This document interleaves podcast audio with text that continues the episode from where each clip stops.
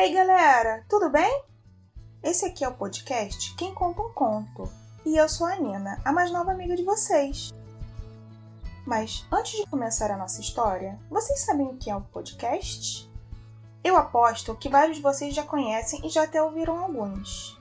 Mas para quem está conhecendo agora, podcast é tipo um programa de rádio, só que você consegue ouvir em qualquer horário e sempre que quiser. Não é super legal? Eu adoro podcasts. O nosso podcast faz parte de um projeto maravilhoso chamado Cultura Presente nas Redes, que foi criado pelo governo do estado do Rio de Janeiro como uma forma de ajudar a todos nós nesse momento, tanto artistas quanto o público, com conteúdo grande e de qualidade. Caso você queira procurar mais algum conteúdo legal, é só olhar no Instagram ou no YouTube da Secretaria de Cultura e Economia Criativa. E para ficar mais fácil, eu vou deixar os links na descrição, ok? Ah, antes que eu esqueça, no total, nós teremos seis episódios do podcast com seis histórias diferentes e todos serão lançados sempre na segunda-feira. Não deixem de seguir o canal e o Instagram para não perder os próximos, ok? Mas então, agora vamos começar a nossa incrível história? Quem aí já conhece a história do João e da Maria? Acho que todo mundo conhece um pouquinho, né? Mas dessa vez ela vai ter uns detalhes um pouco diferentes. Era uma vez.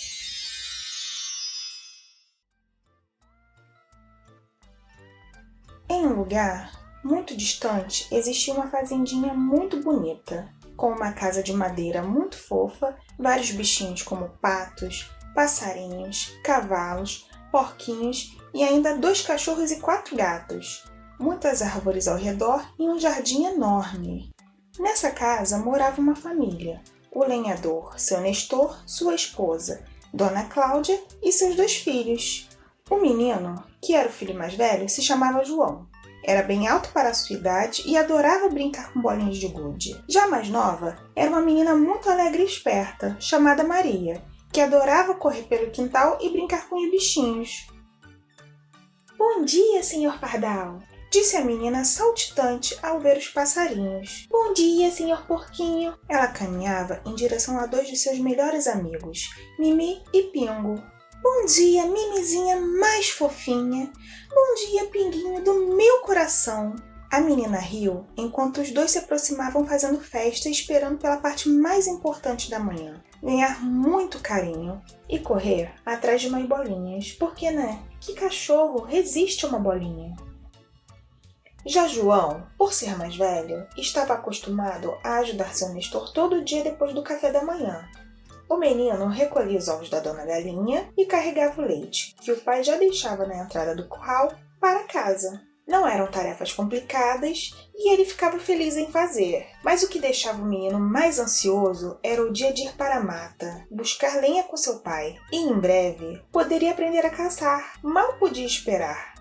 Mas, Enquanto não era permitido andar sozinho pela floresta, todo dia de tardezinha, depois de jogar um pouco de bola de gude com sua irmã, ele ia nadar no lago. Nadava e nadava por bastante tempo, se sentia igual um peixe. Cansados de todas as atividades do dia, as crianças se jogaram nas suas camas, exaustas. Mas antes, avistaram seus pais conversando e os dois pareciam bem preocupados. Será que devíamos espiar? perguntou Maria, com um ar divertido. Hum, Acho que não, Mariazinha. É errado ouvir conversa. O menino respondeu, contrariado. Ah, mas só uma parte. Eles parecem tão preocupados. Olha só. Maria apontou em direção ao quarto, onde seus pais conversavam baixinho. Ok, mas só dessa vez. E não podemos fazer barulho. Enquanto isso, no outro aposento. Mas, querido, o que nós vamos fazer?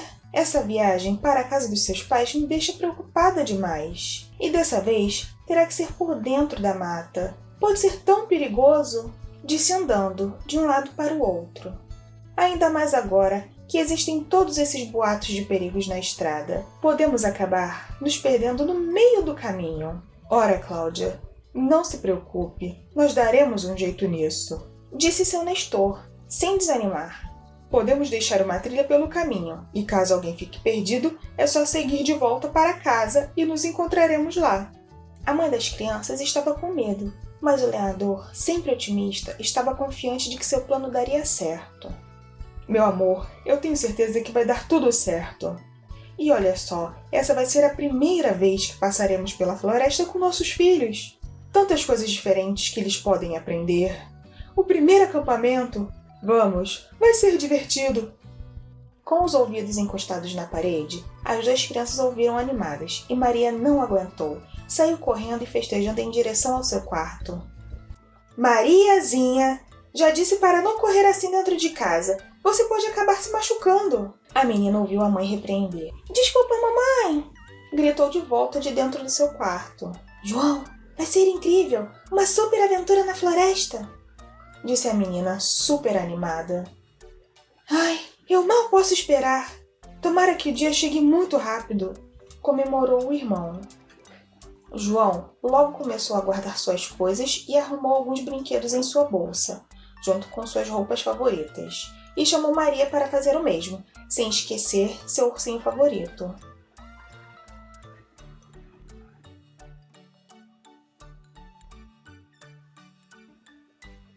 Alguns dias se passaram até que finalmente chegou o grande dia. O dia que eles mais esperavam viajar pela floresta. Crianças, está na hora! Vamos! A mãe chamou, já fora da casa. Prestem atenção, esse pão é para vocês. O pai entregou um pão para cada um. Nós deixaremos migalhas pelo caminho para caso alguém se perca na mata fechada, certo? As crianças assentiram, entendendo o pedido. E caso qualquer coisa aconteça, vamos seguir a trilha e voltar para casa. Preparem-se, que será um longo caminho. Seu Nestor riu da empolgação das crianças enquanto pegava sua mala. Então, os quatro partiram. O lenhador e a mulher à frente e as crianças atrás. A cada dez passos, João deixava cair no chão uma pedrinha branca. Quando chegaram bem no meio da mata, os pais decidiram fazer a primeira parada do caminho. Crianças, descansem, enquanto nós vamos procurar lenha para acender uma fogueira. Já já estaremos de volta. Não saiam daqui, disse a mãe, preocupada.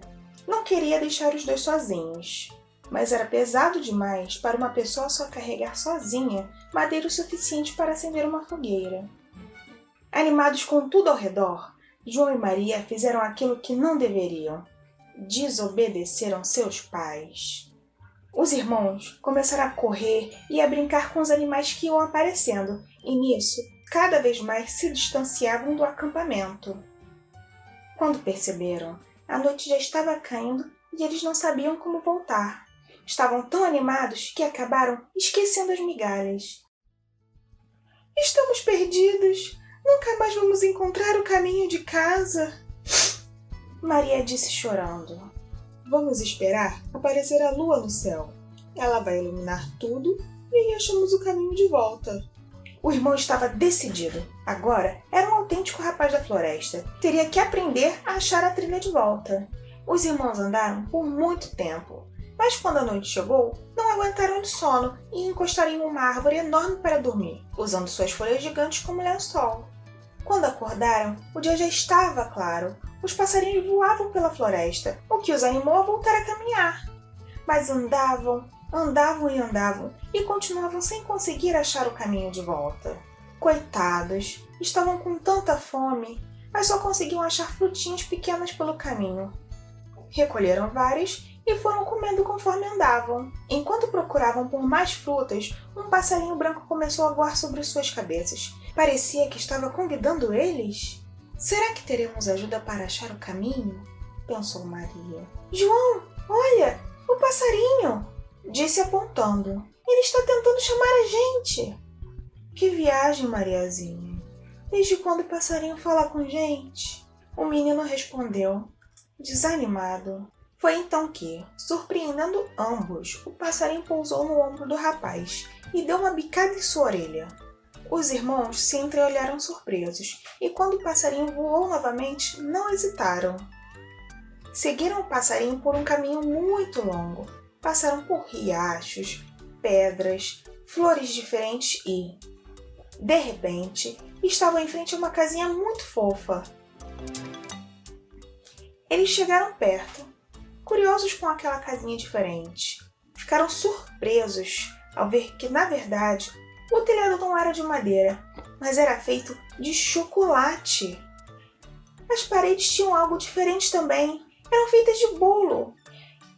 E as janelas eram de jujuba. Eba! gritou João e correu para morder uma parte do telhado, enquanto Mariazinha ria com a boca cheia de bolo. Mas, de repente, ouviram uma voz fina gritando de dentro da casinha. Que barulho é esse? Quem está mordiscando as paredes da minha linda casinha? Nada assustado, João brincou. Nhau! Os irmãos riam um para o outro e continuaram comendo todo aquele doce. Quem estava dentro da casa parecia muito incomodada com o barulho, pois resmungou novamente. Saia daqui, gato fedorento! Vai derrubar minha casa assim? As crianças acharam graça do que estava acontecendo e brincaram novamente.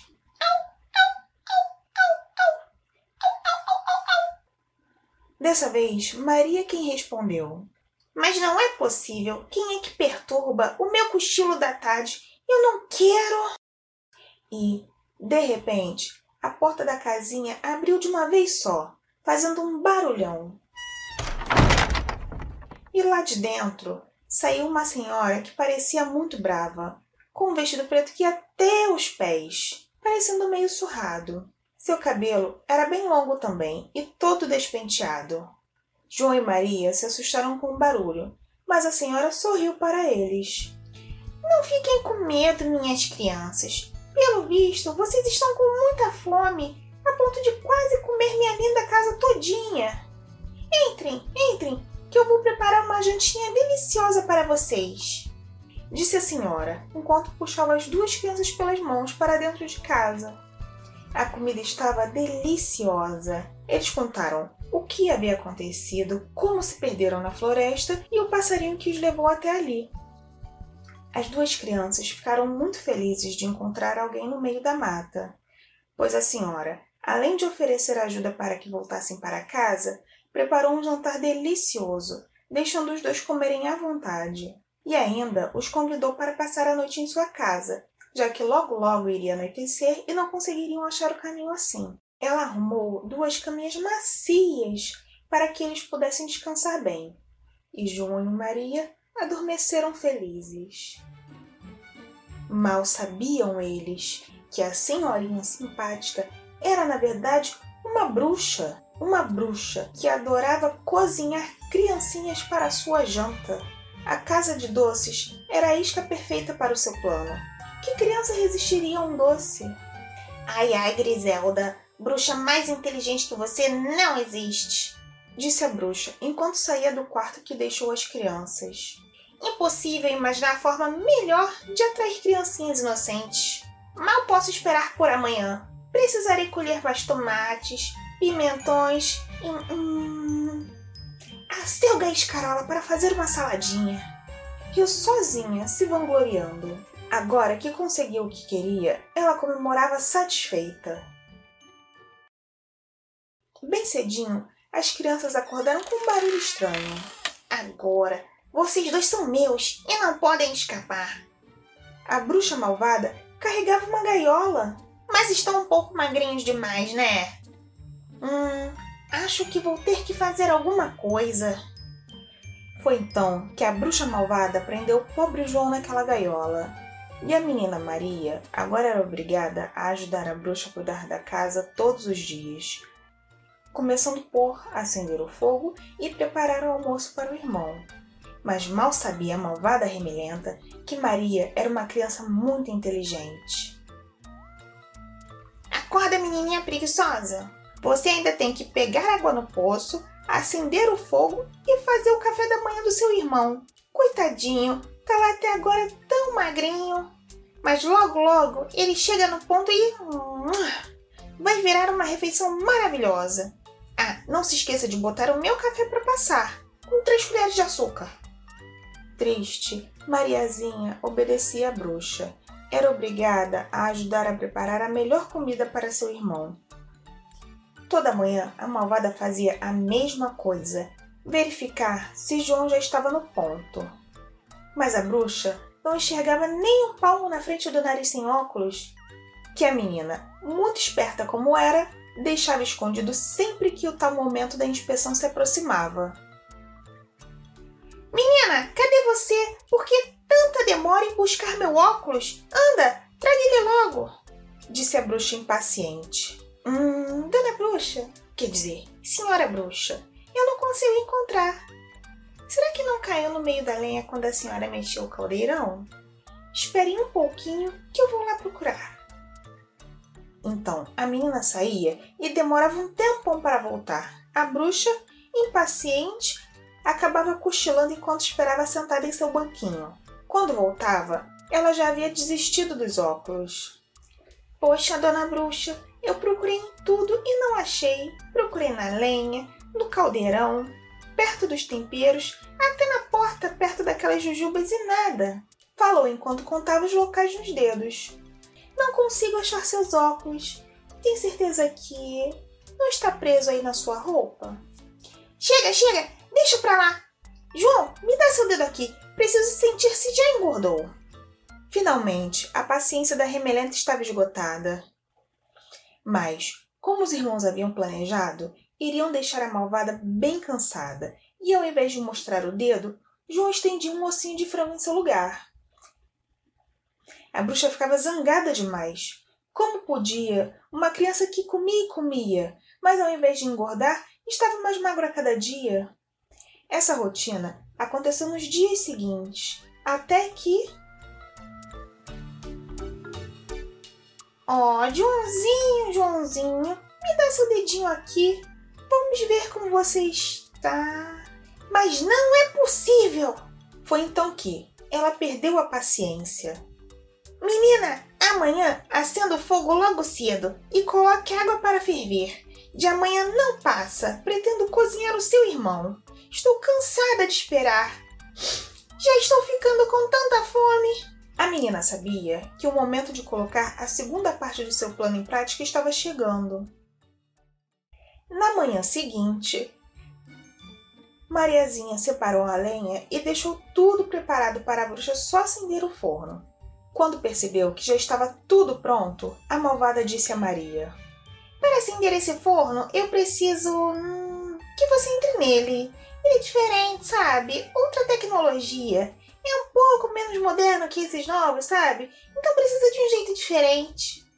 Mas a bruxa mal sabia que a menina estava atenta no plano dela e não caiu na armadilha. Mas, dona bruxa, como assim? Como eu acendo esse forno lá de dentro? Ela perguntou, fingindo não saber. Ai, Maria, você é uma boba mesmo. Não acredito que vou ter que te ensinar como acender um simples forno. É assim, ó. E a bruxa remelenta enfiou a cabeça lá dentro do forno. Mariazinha, então, mais do que depressa, deu um empurrão na bruxa, que caiu estatelada dentro do forno, e sem perder tempo, a trancou lá dentro. Não poderia correr o risco de ser pega novamente. Correndo até a gaiola, a menina libertou o irmão e os dois se abraçaram muito felizes. Mas, antes de ir embora, precisavam achar suas bolsas. Afinal de contas, seus bens mais preciosos estavam ali. Procuraram, procuraram e procuraram, até que acharam em um cantinho escondido no quarto da bruxa. Minhas bolinhas de gude parece que estão até mais brilhantes, disse João, muito alegre. E o meu ursinho? Pobre ursinho, precisa de um banho. Está todo sujo. Deixaram a casa da bruxa e voltaram para a floresta. Mas não sabiam para que lado deveriam ir. Andaram bastante até chegar perto de um rio. Como vamos atravessar o rio? Não vejo ponte em nenhum lado. Também não há barcos e parece tão fundo, não tem como nadar. Após alguns minutos parados na beira do rio, viram algo ao longe. Olha lá, Maria, acho que estou vendo um marreco. Quem sabe ele não nos ajuda? Os dois começaram a gritar, tentando chamar a atenção. mas o marreco estava longe demais e pareceu não escutar. Foi então que João começou a cantarolar: Senhor Marreco, bom nadador, somos filhos do lenhador. Nos leve para outra margem. Temos que seguir viagem. Senhor Marreco, bom nadador, somos filhos do lenhador. Nos leve para outra margem. Temos que seguir viagem. Senhor Marreco, bom nadador, somos filhos do lenhador. Nos leve para outra margem. Temos que seguir viagem. O marreco, então, se aproximou calmamente e João subiu em suas costas, acenando para a irmã fazer o mesmo. Não, é melhor irmos um de cada vez. Caso não dê certo, tem alguém na margem para ajudar. E assim fizeram. Atravessaram o rio, um de cada vez na garupa do marreco, e após agradecer, continuaram seu caminho. Foram andando, andando, andaram muito, mas sem saber exatamente para onde estavam indo. Depois de muito tempo de caminhada, perceberam que conheciam aquele lugar. Sim, é claro que conheciam. Já tinham ajudado seu pai a apanhar lenha naquela clareira. Olha, aquela árvore! Tinham certeza que já comeram maçãs dela. Mal podiam acreditar que estavam tão perto. Andaram o mais rápido que conseguiram e finalmente avistaram sua casa. Mal conseguiram conter a felicidade e saíram correndo. Correram e gritaram por seus pais até alcançarem a porta. A mãe, ouvindo aquele som ao longe, mal pôde acreditar. Será que sentia tanta saudade assim que já estava alucinando? Ela abriu a porta triste, já sem esperanças, e mal pôde acreditar na surpresa. Seus dois filhinhos estavam em seus braços novamente. O pai, que voltava da mata depois de mais um dia de procura, não acreditava no que estava vendo. Sua família feliz e junta de novo. Será que era miragem? Não conseguia acreditar em tamanha felicidade.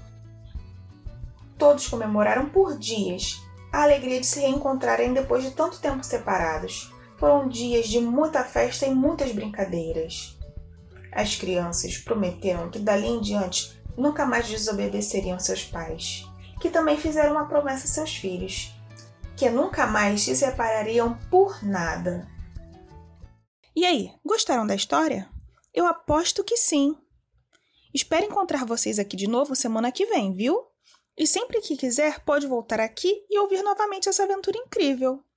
Lembrando que não esqueçam de deixar seu like aqui e seguir o canal seja no YouTube, Spotify ou Anchor. Não se esqueçam também do Instagram. Lá eu vou postar todas as novidades, ok? Beijinhos e até semana que vem!